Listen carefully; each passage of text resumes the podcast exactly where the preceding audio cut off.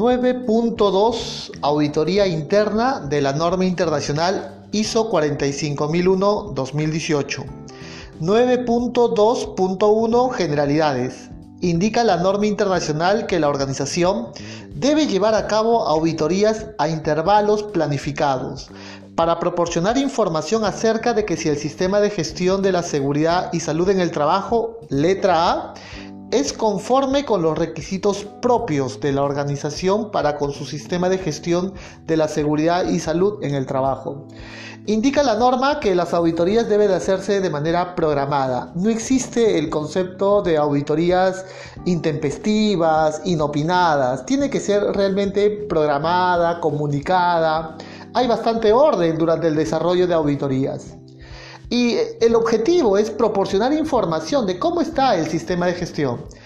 Número uno, nos indica la norma que se cumple con los requisitos establecidos. Tu programa de mantenimiento, de calibración, de capacitación, ¿se cumple? ¿Se realmente se hacen los permisos de trabajo? ¿Realmente se eh, entregan los implementos de protección personal y están vigentes?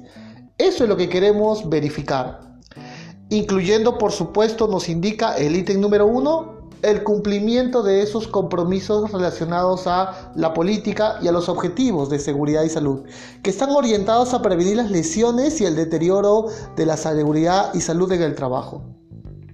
El número 2 de la letra A nos indica los requisitos de este documento. ¿Y cuántos requisitos tiene esta norma internacional? Tiene 87 requisitos y ninguno de ellos se debe de poder excluir. Letra B, se implementa y se mantiene eficazmente. ¿Y qué significa que se implemente?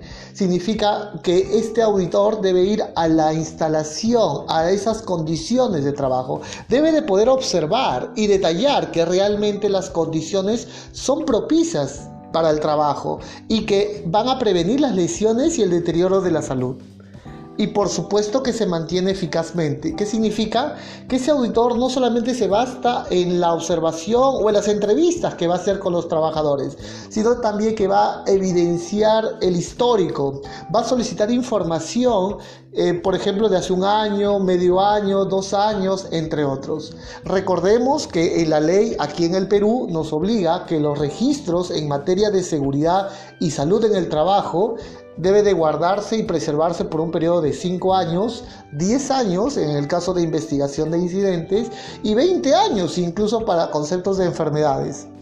Así es que esto es un lineamiento que nos entrega la norma internacional ISO 45001.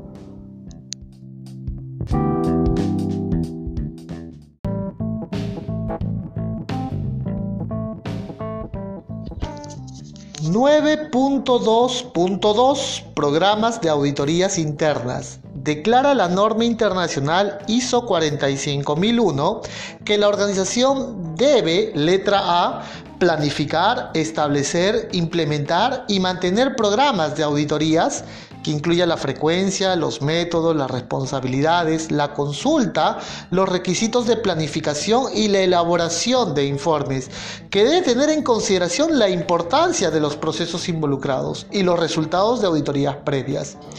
En este apartado, la norma internacional establece el mecanismo de poder gestionar las auditorías y una forma de ellas es a través de los programas. Ya habíamos mencionado que una auditoría no es inopinada, intempestiva, sino es bastante ordenada. En ese sentido, el programa de auditorías debe de incluir la frecuencia. Va a haber auditorías una vez al año, dos, tres, las que tú determines en el programa de auditorías. Los métodos, ya habíamos declarado cuáles van a ser los métodos de trabajo. Entre ellas la observación, ser detallista será una cualidad de este auditor, ser paciente de la misma manera. Las entrevistas, y para ello ser empático, amable, comunicativo, versátil, deberá de ser una característica de este auditor. También habíamos mencionado que el auditor va a solicitar como parte de su metodología de trabajo la solicitud de información histórica. Para ello solicitará documentaciones. Las responsabilidades. Es importante aseverar que una auditoría debe tener responsabilidades. Responsabilidades desde la, desde la autoridad que administrará el programa de auditorías, de los auditores internos, de los auditores líderes, de los especialistas. Van a tener responsabilidades, sin lugar a dudas.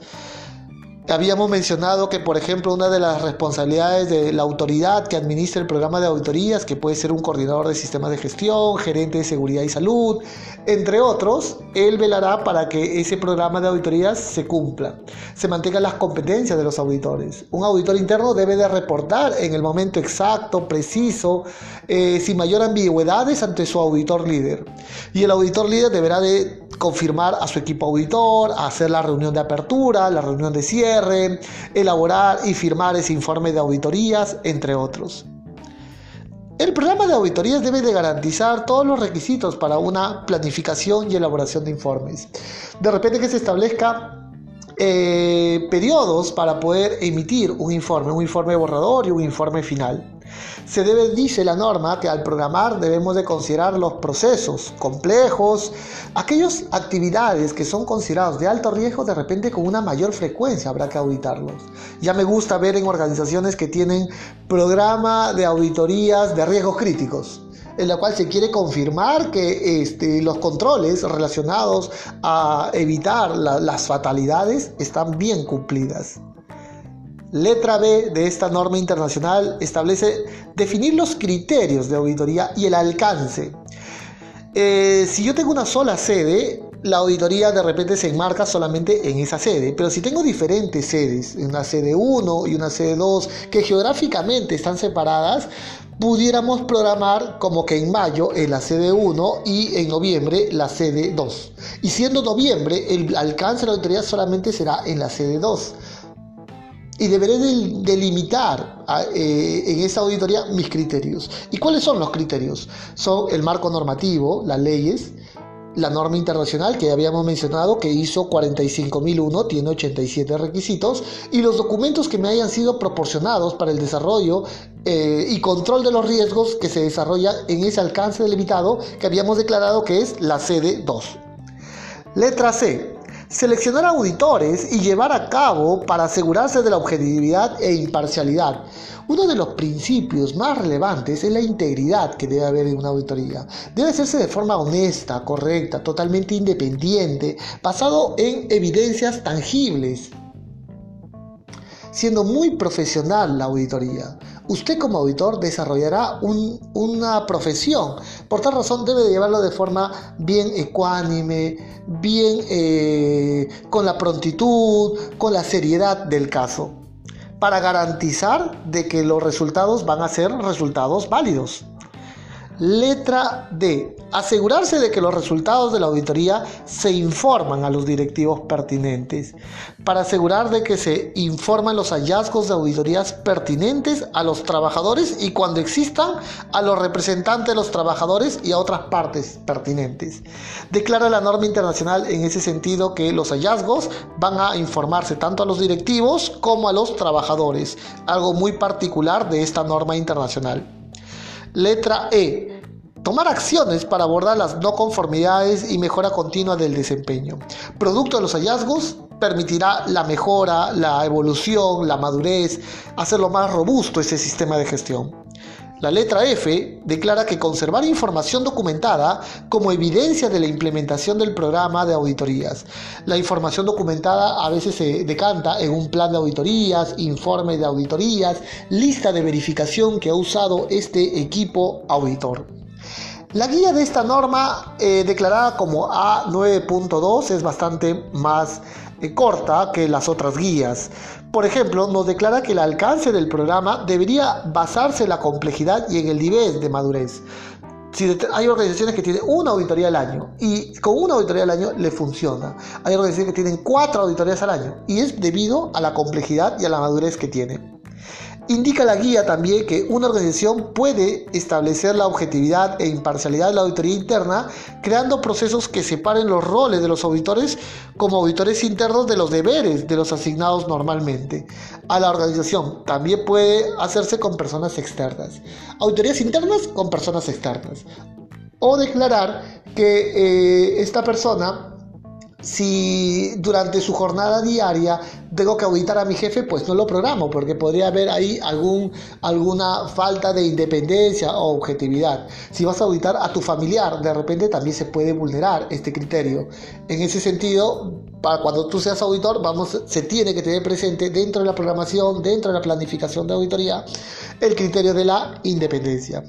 Espero que esta información te haya sido valiosa, la compartamos con mucho cariño. Mi nombre es José Luis Loaiza Solier, ingeniero, consultor, auditor, docente universitario, representante de la firma Safety Light, en la cual esforzamos todas nuestras energías para poder llevarte una información clara, objetiva eh, y totalmente eh, eh, bastante compartida.